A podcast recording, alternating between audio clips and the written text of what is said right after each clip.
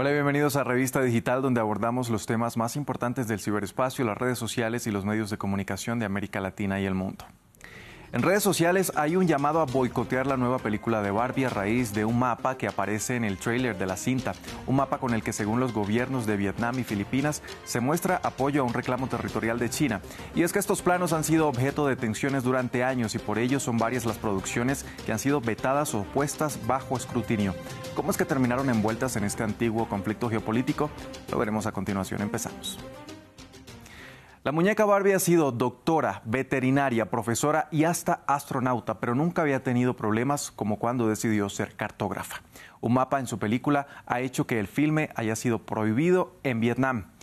Esto luego de que las autoridades consideraran que este mapa que se muestra en su tráiler ilustra la llamada línea de los nueve puntos, un antiguo reclamo de China que se extiende hasta aguas que también son reclamadas por el gobierno vietnamita y otros vecinos como Filipinas.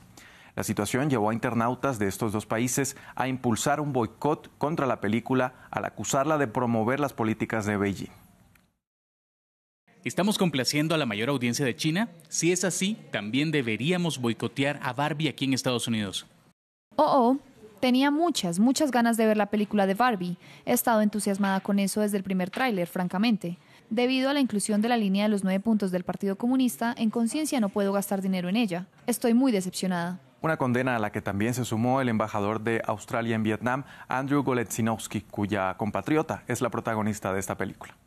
Amamos a Margot Robbie de Australia, pero no estamos viviendo en un mundo de Barbie. Australia respalda el fallo del Tribunal Arbitral de 2016 que rechaza la línea de los nueve puntos. Pero ¿por qué la llamada línea de los nueve puntos resulta tan polémica? En su versión del mapa, Beijing utiliza una línea para demarcar el territorio que reclama como suyo, alegando derechos históricos. Esta línea pasa frente a sus vecinos de Vietnam, Malasia, Brunei y Filipinas.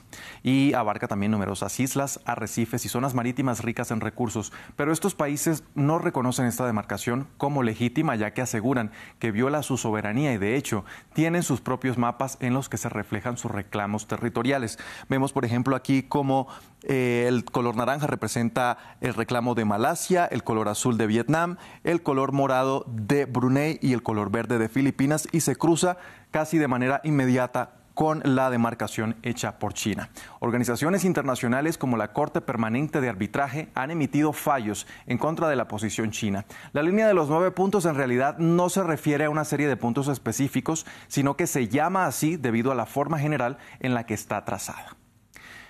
Teniendo esto en cuenta, mientras para Vietnam estas líneas que se muestran en la película representan un guiño al reclamo territorial de China, para Warner Bros., la productora de Barbie, no es más que un garabato dibujado por un niño que, según dice, no pretende hacer ningún tipo de declaración. De hecho, si se mira de cerca, son en realidad ocho puntos y no nueve. Esta película no ha sido la única vetada en territorio vietnamita por este tema. El año pasado fue Uncharted, protagonizada por Tom Holland. En 2019 fue el largometraje animado Abominable y recientemente los organizadores del concierto del grupo K-pop Blackpink se vieron envueltos en una polémica por haber mostrado en su página web lo que sería una representación de esta polémica línea de los nueve puntos. Pero ¿cómo es que estas producciones terminaron envueltas en un conflicto geopolítico? Se lo preguntamos a David Hanna, él es empresario especialista en negocios internacionales y política exterior. Esa pregunta es supremamente importante y quiero resumirla en una frase. El conocimiento cultural cierra o abre negocios.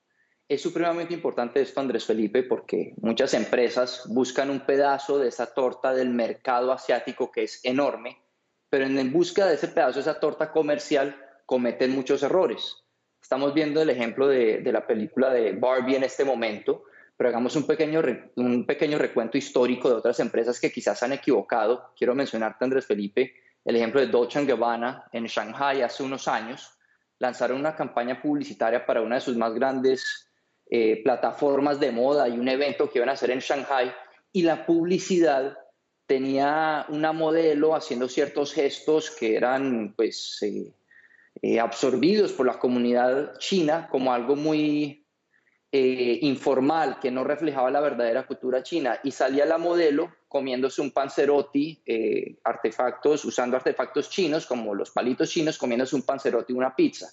eso se tomó como una burla y ocasionó un, sinnúmero de quejas y comentarios que al final ocasionaron que Dolce Gabbana tuviera que cancelar ese desfile y a día de hoy siguen sufriendo por ese error de mercadeo que cometió ese equipo en el mercado chino.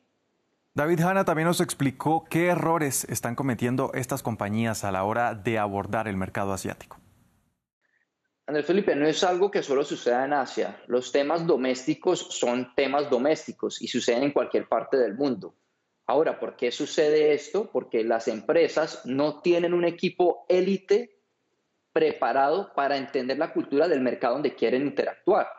¿Cómo se evita esto? Óigame, si la película de Barbie pretende entrar al mercado asiático, deben tener un equipo élite de expertos en temas comerciales y culturales de Asia, de acuerdo a cada país, un equipo especializado en ese país para que no se, no se cometan este tipo de errores. Eso se hubiera podido evitar sin ningún problema en Vietnam, en China, como el ejemplo que te acabo de mencionar, y en otras partes del mundo donde siempre, siempre, por lo general las empresas tienen un equipo experto en ese mercado, en temas culturales, que ayudan a evitar este tipo de cosas. Así despedimos este episodio de Revista Digital. Recuerde que si quiere repetir este u otro capítulo lo puede hacer a través de nuestra página web www.france24.com.